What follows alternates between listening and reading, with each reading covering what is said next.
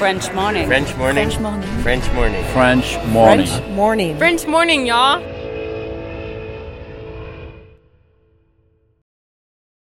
Cet épisode a reçu le soutien de la CFE. La CFE, vous connaissez? C'est la Caisse des Français de l'étranger et il s'agit d'une caisse de sécurité sociale créée en 78 pour les Français résidant hors de France. Maladie, maternité, accident du travail ou encore retraite. La CFE permet aux Français de l'étranger de continuer de bénéficier de la même protection sociale qu'en France, à l'étranger. Pour en profiter, il vous suffit d'adhérer à la CFE, peu importe votre situation, peu importe le pays dans lequel vous vivez ou dans lequel vous vous rendez, et bien entendu, peu importe la pathologie ou les circonstances, catastrophes naturelles, faits de guerre, etc.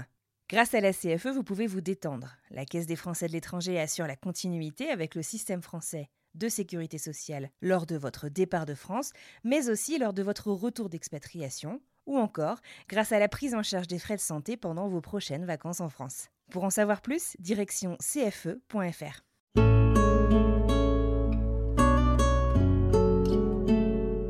Je me dis, mais en fait, euh, qu'est-ce que je fais? Parce qu'on s'était toujours dit, s'il y a un problème, je rentrerai. S'il y a une urgence, mais. Parce que, en fait, l'urgence, euh, c'est. Si le cancer de ma mère, c'est pas l'urgence dont j'ai besoin, c'est quoi l'urgence? C'est que ce soit trop tard? C'est que. Enfin, j'ai pas envie de rentrer quand. euh, pour aller à un enterrement, enfin, clairement. Il faut que je passe ce temps avec ma famille. Tant que c'est encore du temps de qualité que je peux passer avec eux.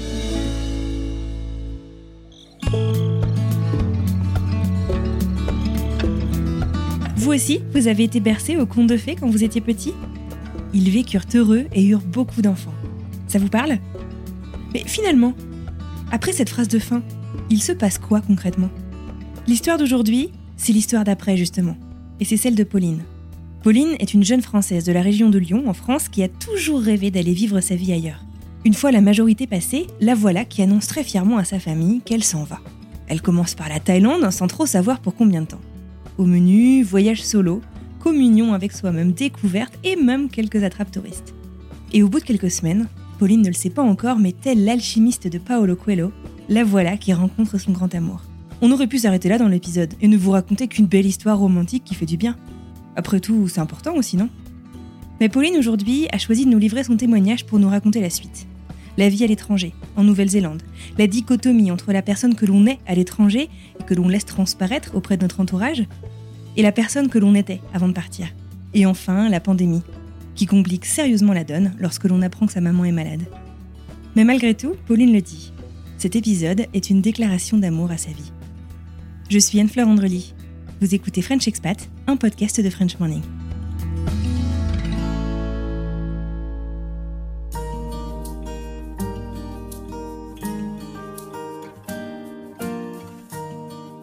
Moi, c'est Pauline. Je viens de Bourgoin-Jallieu, mais en général, je dis Lyon parce que les gens, ils ont un peu plus une, idée de d'où c'est. Euh, en général, quand je rencontre quelqu'un qui connaît pas la France, je dis que c'est à quelques heures de la frontière à l'Italie et de la Suisse. Je suis en Nouvelle-Zélande, j'y habite depuis août 2019, un peu avant euh, le drame, la pandémie. J'ai quitté la France quand j'avais euh, quand j'avais 20 ans.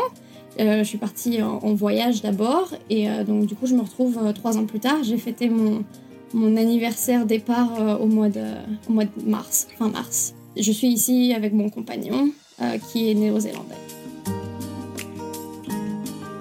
Quand j'ai commencé à échanger avec Pauline en préparation de l'enregistrement de cet épisode, elle m'a rapidement fait part de l'urgence absolue qu'elle avait ressentie lors de son départ en 2019. En toute franchise, son intuition l'a plutôt bien servi car quelques mois plus tard, ce voyage aurait clairement été impossible.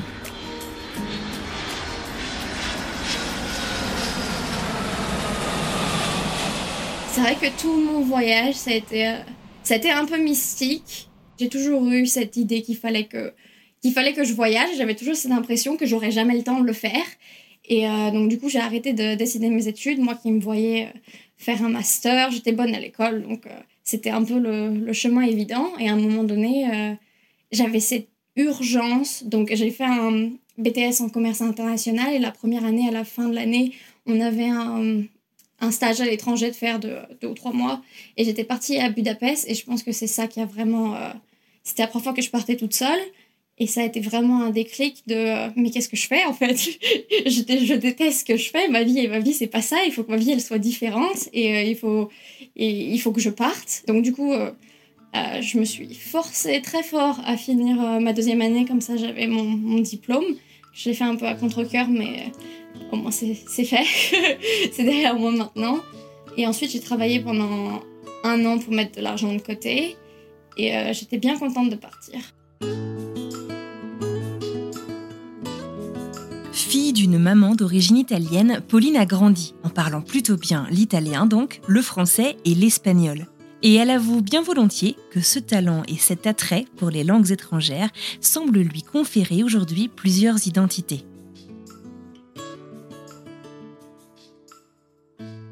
D'ailleurs, je me suis rendu compte que quand je, parlais, quand je parle français, je deviens rapidement négative. Très rapidement, euh, j'ai plus tendance à me plaindre ou à utiliser des, connotations négatives, alors qu'en anglais c'est ouais, chill, awesome, super. Vraiment, ma personnalité change complètement en anglais. Je suis beaucoup plus relaxée. Depuis que j'ai déménagé en Nouvelle-Zélande, j'ai pas eu euh, un seul cas de road rage. J'ai jamais insulté personne en Nouvelle-Zélande euh, dans la voiture, alors qu'en France, euh, en France tout le temps. Le premier voyage de Pauline, toute seule, sans sa famille, c'est en Hongrie, dans la ville de Budapest. La Hongrie s'avère être une véritable révélation pour Pauline. Ses colocataires viennent des quatre coins du monde, la simplicité de la vie la séduit et son travail la convainc complètement qu'elle a pris la bonne décision. Une fois son stage à Budapest effectué, la voilà de retour en France. Elle assure un remplacement de congé maternité, à l'issue duquel elle se voit offrir un CDI, qu'elle s'empresse de refuser. Car sa vie, désormais, elle le sait, elle est ailleurs. Et l'ailleurs dont rêve Pauline initialement, c'est la Thaïlande. J'ai dit à ma famille bon, euh, j'ai pris un billet, euh, un billet aller pour euh, la Thaïlande. Je sais pas quand je reviens. Entre trois semaines et trois mois, on verra. Et puis donc du coup, j'ai claqué la bise à toute la famille et je leur ai dit allez, on se voit bientôt. Et puis je suis jamais revenue. je pense qu'en fait tout arrive pour une raison. Et des fois, tu as des intuitions et tu sais pas pourquoi, mais juste tu les suis. Je pense que c'est un moment de ma vie où bah, j'avais l'argent de côté. Donc, du coup, l'argent, c'était plus un souci. Et surtout, j'avais euh, ce monde de possibilités. C'était même une angoisse de savoir où j'allais partir parce que je pouvais partir absolument où je voulais parce que je pouvais. Enfin, comme j'avais pas de plan, c'était soit je partais dans un endroit qui où j'avais besoin de moyens qui allaient me coûter de l'argent, mais je partais trois semaines, ce qui était possible aussi. J'aurais pu faire le Japon en trois semaines si je voulais. Je sais pas pourquoi j'étais attirée par la Thaïlande. Bon, maintenant je sais pourquoi. J'aime penser que tout arrive pour une raison. Mais euh, je pense que c'est parce que j'avais dû taper euh, euh, voyage solo, femme, première fois, quelque chose bête comme ça. Et c'était la, la Thaïlande et le Vietnam qui étaient le plus revenus. Donc quand je suis arrivée là-bas, je sais pas pourquoi, j'ai ressenti mais cette paix de n'avoir absolument aucune responsabilité. Je savais que j'avais de l'argent, que je pouvais faire ce que je voulais et que vraiment d'un seul coup, J'étais super libre de faire tout, tout, tout ce que je voulais.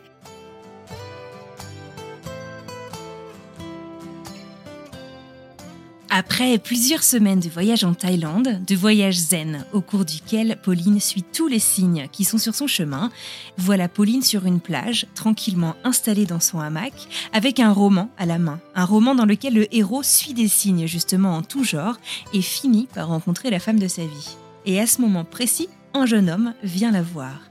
Le jeune homme qu'elle attendait pendant dix jours, c'est mon pote. Et c'est même pas, j'y pense, même pas, il n'y avait pas particulièrement euh, d'attraction, mais on s'entend bien. Et euh, juste le dernier jour, euh, là, peut-être deux jours avant qu'on parte, on se rend compte qu'en fait, il y a de l'assurance. Et puis, lui, il devait rentrer en Nouvelle-Zélande et moi, j'avais un billet pour le Cambodge parce que euh, quand, tu arrives dans le pays, il faut que tu aies un billet retour ou il faut que tu sortes du pays. Donc j'avais déjà un billet pour le Cambodge. Et euh, je le regarde un peu pour déconner. Je lui dis Et, le Cambodge, tu penses quoi? Ah ouais, pourquoi pas euh, Donc il a annulé ses billets et il est venu avec moi au Cambodge. Et c'est très rapidement là, donc je dirais au bout de 15 jours, qu'on a eu ces conversations de on s'entend bien, mais et si ça marche? Alors à l'époque, on pensait pas que ça marcherait, hein, mais euh, Et si au final, en fait, on, s'aime bien, qu'est-ce qui se passe? On était tombé très rapidement sur le consensus de bah, si on s'entend bien, moi je peux toujours venir en Nouvelle-Zélande pendant, pendant un an en visa vacances-travail, puisque ça c'était une possibilité. Un mois de relation plus tard, de relation euh, plus ou moins officielle, je fais ma demande de visa pour la Nouvelle-Zélande. Son permis vacances-travail est finalement accepté en une semaine, un record. Et c'est finalement après avoir visité ensemble le Vietnam que Pauline et son amoureux se séparent quelques semaines, histoire de tout de même voyager un peu toute seule comme elle en rêvait. Quelques mois plus tard, la voilà où elle se trouve aujourd'hui, en Nouvelle-Zélande. Et quand je suis arrivée, lui, il vivait dans l'île du Nord avec, euh, avec sa maman. Il, vivait avec elle parce qu'elle avait une sorte de, de mini-ferme, donc c'était plus facile euh, pour elle euh, d'avoir quelqu'un qui l'aidait et il avait du coup son entreprise. Et euh, donc du coup, je suis arrivée et j'ai emménagé chez eux. Le plan c'était, euh, bah écoute, euh, ça fait pas longtemps qu'on est ensemble et puis moi j'ai besoin de mon espace, donc on, pour le moment, le temps que je trouve un boulot, je vis chez toi et ta maman, mais après c'est soit on emménage ensemble quelque part d'autre pour le reste de l'année, soit soit moi j'emménage de mon côté dans une coloc ou quelque chose, mais j'ai besoin de mon espace. Il me faut à peu près, je dirais, deux mois pour trouver un boulot parce que je suis un peu, je suis un petit peu compliquée. Euh, je suis un peu trop petite pour travailler dans les champs de kiwi. Donc, euh, c'était, c'était pas si facile. Mais bon, à un moment, je trouve un boulot en plus qui me plaît. Ça se passe bien. Ma maman vient même nous voir pendant, pendant deux semaines. Et euh, au moment où je lui dis, bon, bah là, c'est bon, ça fait quelques mois qu'on vit chez ta maman, j'ai un boulot, on regarde pour trouver un appart. Et puis là, bon, du coup, Covid. Et alors que tout allait bien, que Pauline et son petit ami Matt préparaient une expatriation pour lui et un retour pour elle en France, la demande de visa était envoyée, bref, tout était prêt. Voilà la pandémie mondiale du coronavirus, qu'on connaît trop bien, qui débute. Donc le 25 mars, ma date d'anniversaire de quand je suis partie un an plus tôt, le 25 mars, on rentre en lockdown, donc confinement. Et le 1er, le 1er avril, euh, l'ambassade de France envoie un mail à Matt pour lui dire que son visa est annulé. Et donc là, on se dit, euh, ah bah merde, qu'est-ce qu'on fait? Et euh, puis lui, avant de me rencontrer, il avait un, pour projet d'acheter une maison. Et c'est là qu'il me dit, bah écoute, on reste ici quelques années de plus et on achète une maison. Comme ça, on a, on a une maison qu'on peut louer quand on va en France. Et après, on, on avise et on verra ce qu'on fait. Et c'est là que la, recherche euh, de la maison commence et ça a été un grand moment chaotique. C'était beaucoup moins zen euh, que, que les vacances. Donc du coup, entre le moment où on prend la décision d'acheter une maison et le moment où on commence à chercher, il y a six mois qui se passent parce que donc du coup, on habitait sur l'île du Nord. Mais lui, sa famille, elle venait de l'île du Sud. Donc du coup, on a déménagé entre-temps à Christchurch parce que les maisons étaient beaucoup plus affordable. Euh, elles étaient euh, à des meilleurs prix. Et aussi, bon, du coup, euh, Christchurch, c'est en 2011, je crois, où il y avait eu un, tremblement de terre, un gros tremblement de terre. Donc, du coup, il y a beaucoup de maisons ici qui ont besoin d'être rénovées. Et lui, il est peintre dans le bâtiment. Donc, du coup, c'est son boulot, quoi. Donc, si on, peut trouver une maison à retaper, ce sera encore mieux. Pauline et Matt se retrouvent donc à Christchurch, avec pour objectif d'investir dans une maison. En attendant, ils s'installent chez le père du petit ami de Pauline, Matt, pour un séjour qu'ils imaginent très temporaire. Finalement, 18 mois plus tard, ils y sont encore. Les prix n'ont absolument pas baissé, bien au contraire. La pandémie fait que les propriétaires mettent très peu en vente leurs biens, mais que les primo-accédants sont désespérément à la recherche d'une maison pour y mettre leur famille à l'abri. C'est d'ailleurs un constat qui s'est vérifié un peu partout dans le monde depuis l'été 2020.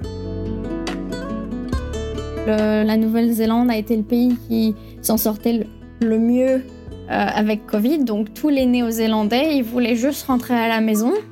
Et donc il y a eu euh, plus d'un million de Néo-Zélandais qui sont, qui sont rentrés ou qui ont essayé de rentrer entre les deux, parce que c'était très dur de rentrer. Euh, de rentrer, les, les frontières étaient fermées. Et il faut savoir que du coup, la Nouvelle-Zélande, c'est euh, environ 5 euh, millions d'habitants. On est loin des 65 millions euh, de France. Donc quand tu as un million de gens qui veulent rentrer, tout d'un coup, il y, a, y a plus assez de, de maisons, plus assez d'appartements. Le système anglo-saxon immobilier est un petit peu différent de la France. Un bien est mis en vente, les listings sont publics, donc tout le monde est au courant. Un open house, littéralement un événement porte ouverte, est organisé pendant quelques heures, le week-end généralement, et énormément de visites ont lieu. Puis il y a un jour et une heure à laquelle on doit faire une offre. Au-delà, c'est même pas la peine. Et là commence le jeu de savoir à combien au-dessus du prix demandé il faut monter pour être choisi par les vendeurs, qui auront forcément une multitude d'offres parmi lesquelles choisir. Un système qui mouline les émotions des vendeurs, qui est assez stressant, faut l'avouer. La combinaison de ces événements et de cette situation contribuera à la dépression de Pauline.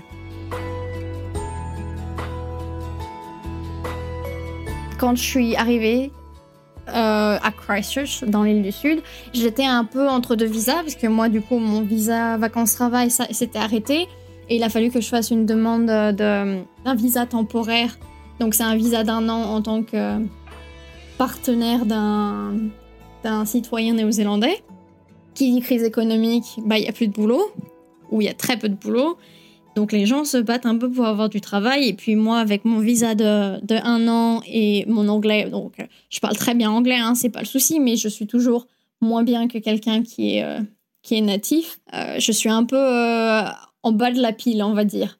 Entre le temps où j'avais ce, ce visa temporaire et le moment où j'ai fait ma demande de résidence, j'ai eu que des petits boulots où je m'occupais par exemple euh, after school program. Mais ça, c'était trop bien.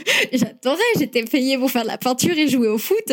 C'était non, c'était l'éclat vraiment. Mais c'était pas ce qu'ils appellent des casual contracts. C'est juste, ils m'appellent à la dernière minute pour me dire, euh, ah, t'es dispo pour une heure et demie? Donc je le faisais parce que déjà, il fallait que je prouve à la famille de mon compagnon que euh, j'étais pas une feignasse, que euh, oui, j'allais me lever, que j'allais aller travailler et que si j'arrivais pas à trouver du boulot, c'était pas parce que j'avais pas envie, c'est parce que vraiment la situation elle était compliquée. Quand on met une offre sur 15 maisons et qu'on est décliné à chaque fois, on se dit qu'il n'y a pas de fin en fait, que ça, ça va, qu'on est sur le mauvais chemin. Et comme j'ai dit euh, plus tôt, moi les signes, les signes, les signes, si ça marche pas, je voulais abandonner. J'étais là en mode mais pourquoi on, pourquoi on s'entête en fait? C'est qu'on ne doit pas faire ça. Entre pas de boulot, pas de maison, être loin de ma famille, la, pandémie aussi. Et euh, surtout que du coup, la pandémie, quand je me suis retrouvée à les seuls gens à qui je parle, c'est mon compagnon et sa famille. Je commençais à perdre confiance en moi parce que j'avais plus tellement. Je pratiquais l'anglais parce que je le pratiquais avec eux, mais quand tu t'habitues à un accent ou à un humour ou à juste euh, une intonation de voix, J'étais réceptionniste six mois plus tôt, mais prendre le téléphone à un moment donné, ça me.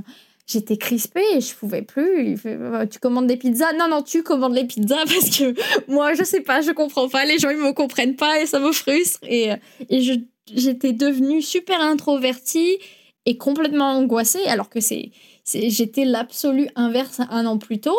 Et je suis vraiment, en fait, c'était les montagnes russes. J'étais dans l'extase et la liberté totale où je me suis retrouvée coincée. Je pouvais prendre aucune décision, je pouvais pas changer ma destinée. J'avais l'impression que peu importe ce que j'essayais, j'étais coincée. En plus, pendant un an et demi, c'est euh, bah non, on va pas dépenser l'argent parce que euh, l'argent il va aller dans la maison.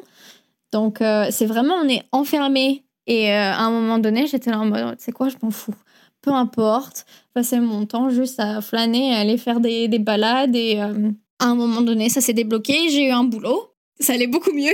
J'étais beaucoup plus en phase avec la société. Et donc, du coup, je pense que ça, déjà, ne plus avoir cette angoisse. Et j'avais toujours l'impression que j'étais en train de. J'étais un peu FOMO, dans le sens où je pense pas que ma vie serait mieux en France, mais au moins en France, euh, putain, euh, je parle quatre langues, j'ai un diplôme et. Euh, je suis super, quoi. Embauchez-moi. Mais ici, j'avais juste l'impression qu'on voyait pas mes qualités, en quelque sorte. Et à cette crise identitaire et à cette profonde remise en question s'ajoute la fermeture hermétique des frontières de son pays. Vraiment, si je quittais le pays, je ne rentrais pas. Et donc, du coup, ça voulait dire euh, mettre un terme à ma relation avec mon compagnon, ce qui était euh, définitivement pas une option. Et donc, du coup, à un moment donné, euh, bon, le, boulot, du coup, ça me, ça me rebooste un peu. Mais euh, il y a toujours euh, ce truc de pas sentir chez moi et de pas pouvoir rentrer en France non plus. Et euh, à un moment donné, je craque et je- j'en parle à mon, à mon médecin traitant. Et je lui dis juste, je sais pas pourquoi je pleure tout le temps. Et c'était dur sur mon compagnon aussi parce que il, il rentrait du boulot et je pleurais. Et pourquoi tu pleures? Ben, Je sais pas, je pleure.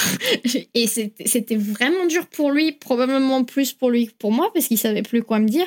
Et il me disait, mais si, si tu veux rentrer en France, rentre. Je disais, ah, mais non, mais moi je veux pas rentrer en France. Je sais pas ce que je veux faire, mais je veux juste autre chose. Autre chose. Il disait, oui, bah, faut, sois, pas, sois patiente. À partir du moment où en fait j'ai décidé de me reprendre en main et euh, d'aller faire euh, du coup de la thérapie qui m'a été euh, conseillée par mon médecin traitant, en fait j'y allais juste pour me plaindre et ça me faisait du bien parce que j'avais besoin d'un avis extérieur. Je peux pas vraiment me plaindre à ma famille parce que eux ils sont loin, ils comprennent pas vraiment ce qui se passe et je veux pas les inquiéter. Mais du coup quand ils me voient, ils savent, ils voient bien que je suis triste et que ça va pas et donc du coup je veux pas aussi qu'ils pensent que mon compagnon me rend triste parce que c'est pas le cas du tout. Et euh, je veux pas qu'ils pensent que je me sens coincée ici ou voilà, c'est je veux pas que les autres aient de, de. Voilà, ils pouvaient pas comprendre et je voulais pas qu'ils aient une idée différente de, de ce que ce qui se passait réellement. Et j'ai fait, euh, j'ai suivi, on va dire, je dirais quatre ou cinq séances. Ce dont j'avais besoin, c'était d'avoir un peu de compassion. Il y avait beaucoup de choses qui se passaient et j'avais juste besoin de l'évacuer et que c'était dur de l'évacuer euh, avec mon compagnon parce que lui c'était la même chose vraiment il le gérait juste mieux que moi et euh, avec ma famille c'était pas possible parce que eux ils avaient leurs propres problèmes de leur côté vraiment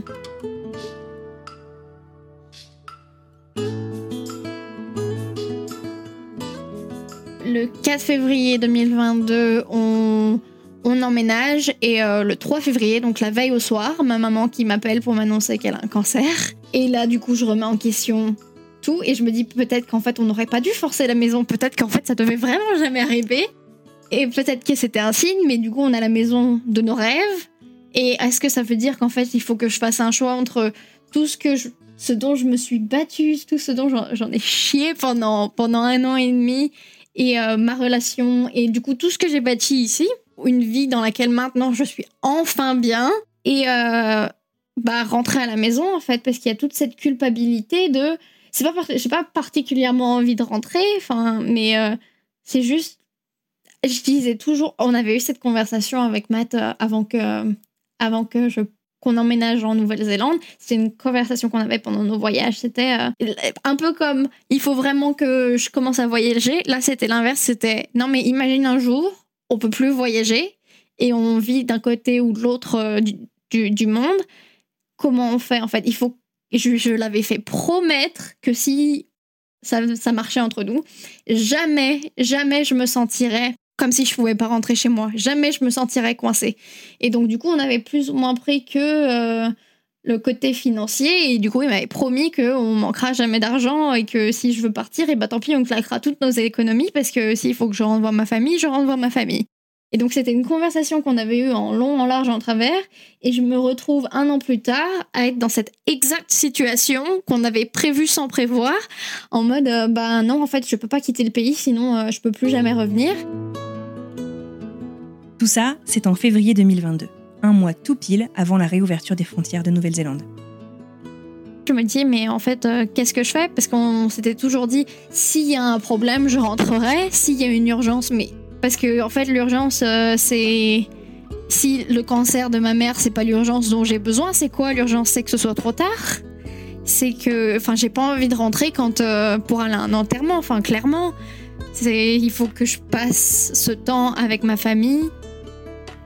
Que c'est encore du temps de qualité que je peux passer avec eux. Et ta maman, elle est, euh, c'est, c'est un cancer euh, avancé, pas avancé C'est Bah pareil, du coup, en étant loin, je sais mais je sais pas. C'est pas avancé, ça, ça, ça va mieux. Ça va mieux. La chimiothérapie se passe bien apparemment. Mais entre ce qu'elle me dit, ce qui est la vérité, ce qu'elle veut bien me dire parce que je suis là pour pas que je m'inquiète.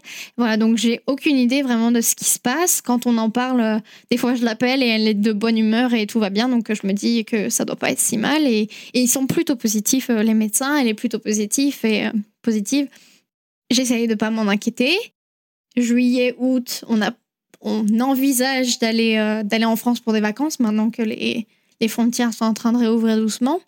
Problème, c'est qu'on vient d'acheter une maison et toutes nos économies, elles sont dans, dans la maison.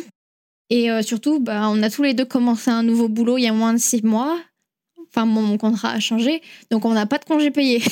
donc euh, là, la question maintenant, c'est bah, comment on va payer notre loyer si on s'en va pendant... Bah, il faut, faut y aller au moins trois semaines parce que c'est minimum 35 heures de voyage. Aller, 35 heures de voyage retour.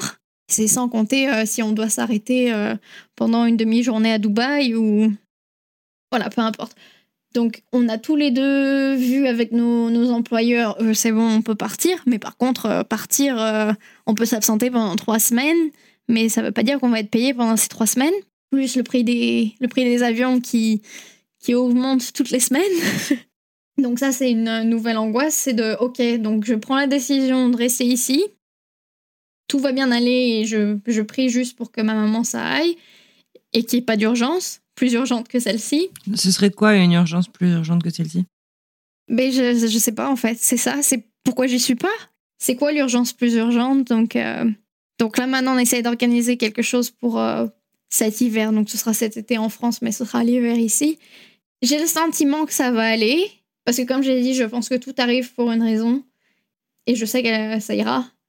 Et euh, je sais pas si je m'en persuade, mais ça ira, j'en suis sûre. Et elle en est sûre aussi, donc euh, c'est ce qui compte. Ouais, c'est ça. C'est quoi l'urgence plus urgente? Est-ce que vous en avez discuté, tu vois, du euh, OK, maman, est-ce qu'il faut que je rentre? Est-ce qu'il faut que je reste? Est-ce qu'il faut que. que Est-ce qu'il vaut mieux que je sois auprès de toi? Est-ce qu'il vaut mieux que. Enfin, tu vois, que ça, ça, enfin, ça doit être un questionnement un peu permanent, en fait, euh, ça. Ah oui, non, c'est clair. Et je me pose plus tellement la question maintenant parce que j'ai un peu une porte de sortie maintenant, maintenant que les, les frontières sont ouvertes et que c'est beaucoup plus facile d'entrer et sortir. Je sais que je peux toujours y aller aussi euh, toute seule, j'ai pas besoin que Matt vienne avec moi, mais enfin ça fait trois ans qu'on est ensemble. Il a toujours pas rencontré mon père, il est jamais allé en Europe et euh, il y a toujours aussi donc il, il, me connaît et il m'aime, il m'aime tel que je suis, il me connaît mieux que personne, mais en fait il, y a toute une partie de moi qu'il connaît pas, que dont il a entendu parler, mais euh, du coup, comme je disais, le voyage, ça m'a énormément changé, mais à un point que, que je pense que beaucoup de gens vont me reconnaître une fois que je rentrerai. Et, mais, euh, et du coup, je suis très en paix avec la personne que je suis aujourd'hui. Mais la personne que j'étais avant de partir, il en a entendu parler, mais il l'a jamais vu. Et c'est une partie de moi qui existe encore probablement et euh, que je veux partager avec lui. Donc, J'aimerais bien qu'ils viennent avec moi et qu'ils voient comment ma maison d'enfance elle ressemble et euh, qu'est-ce que je mangeais quand j'étais petite et qu'ils rencontrent mes grands-parents. Donc, si après trois ans passés en Nouvelle-Zélande, il peut pas venir en France et enfin rencontrer ma famille et voir ma vie, enfin si j'y vais maintenant, je suis pas sûre que que la prochaine fois que j'y vais, c'est pas dans trois ans encore. T'as acheté une maison, euh, tu tu plantes tes euh, racines, tu installes tes fondations, je sais pas quelle analogie utiliser, euh, en, Nouvelle-Zélande, en te gardant, je sais pas si une porte de sortie temporaire ou permanente, mais en tout cas la possibilité, voilà, de, pouvoir de rentrer si besoin, avec un, besoin que, que, tu évalues régulièrement. Euh, comment est-ce que tu envisages euh, du coup euh, l'avenir proche? Je comprends du coup que ce sera sûrement en Nouvelle-Zélande, mais comment est-ce que tu envisages l'avenir à plus long terme? Alors la conversation avec Matt a toujours été, et je, je check assez souvent qu'il est toujours sur la, même longueur d'onde. Je, je, veux être sûr qu'il est conscient que on ne sait pas où est notre vie, mais elle peut aussi être en Europe. Et euh, ça, à chaque fois, je lui pose la question. Il est toujours oui, non, mais il n'y a pas de souci. Quand ce sera temps de partir en Europe, on partira en Europe. On vendra la maison ou on va la louer. Mais, euh, mais ça se fera, t'inquiète. Euh, ça ira. J'ai pas envie de. Et en même temps, j'ai les, les mêmes angoisses, mais à l'inverse de je veux pas le garder près de sa famille. Et c'est injuste de lui demander d'aller dans un pays où il parle pas la langue. Parce qu'il a, il a pris les cours de français, mais qu'on soit qu'on soit honnête, il a pris les cours de français, ça a duré un mois et après on a acheté la maison et on pouvait plus, on pouvait plus payer les cours de français. Donc, euh, si je me sens mal de lui demander, moi je parle parfaitement anglais, pourquoi je viendrais dans son quotidien et, je, je, suis même pas sûre qu'il pourrait avoir un boulot s'il parle pas français euh, en France. Après, lui, il s'en tirait un peu.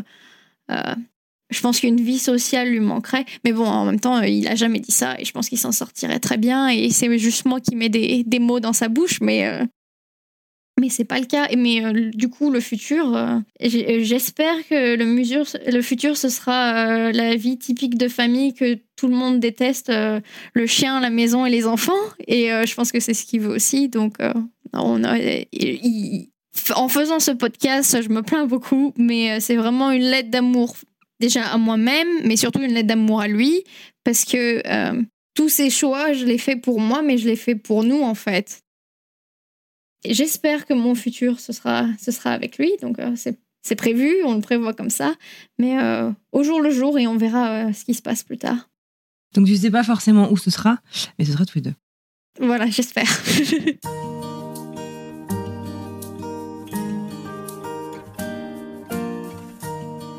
quand, ma maman, elle est venue en Nouvelle-Zélande, je ne sais pas pleurer.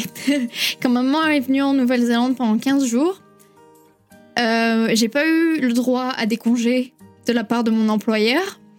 Donc j'ai eu, euh, un ou, deux jours de congés euh, en plus des week-ends où j'ai pu partir un petit peu avec ma maman. Et quand, quand elle est partie, le dernier jour où elle est partie, j'ai pas eu le droit de l'emmener à l'aéroport, donc mon compagnon euh, l'a emmené à l'aéroport et moi j'ai dit à ma mère euh, non mais t'inquiète, on se voit dans trois mois, euh, c'est bon, ne me fais pas une, me pas une scène là, on se dit au revoir mais on se voit dans trois mois, ça va passer vite, t'inquiète. Et on se retrouve deux ans et demi plus tard et et je regrette. Désolée.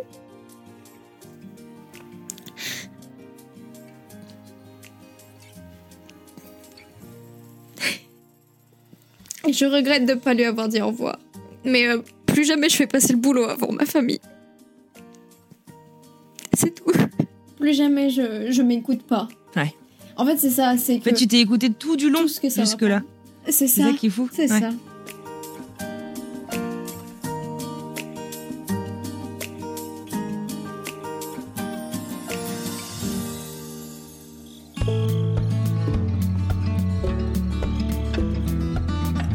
Et voilà, c'est terminé pour aujourd'hui. Je remercie infiniment Pauline Lassia pour son témoignage et pour la générosité de son partage. Je vous remercie également vous de nous avoir écoutés jusqu'au bout. Votre fidélité chaque semaine nous fait énormément plaisir. Si cet épisode vous a plu, si vous écoutez le podcast euh, pour la première fois aujourd'hui ou chaque semaine assidûment, n'hésitez pas à vous rendre sur Apple Podcast ou Spotify pour nous donner 5 étoiles c'est une très belle preuve de reconnaissance. Et quand vous le pouvez, laissez un petit mot ou partagez nos épisodes autour de vous. Ça nous aide énormément à grandir.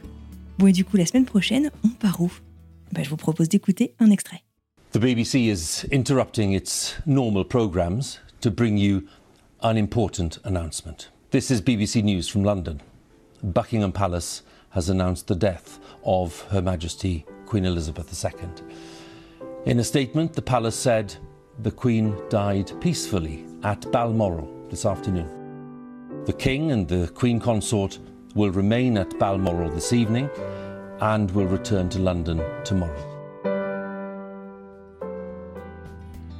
Voilà, c'est tout pour aujourd'hui. Je vous dis à mardi prochain pour une nouvelle histoire. À très vite.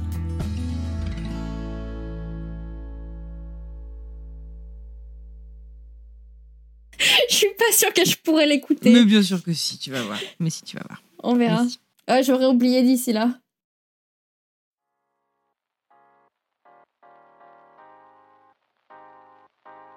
Vous venez d'écouter un podcast réalisé par moi-même, Anne-Fleur Andrely, mixé et habillé par Alice Krief et produit par French Morning.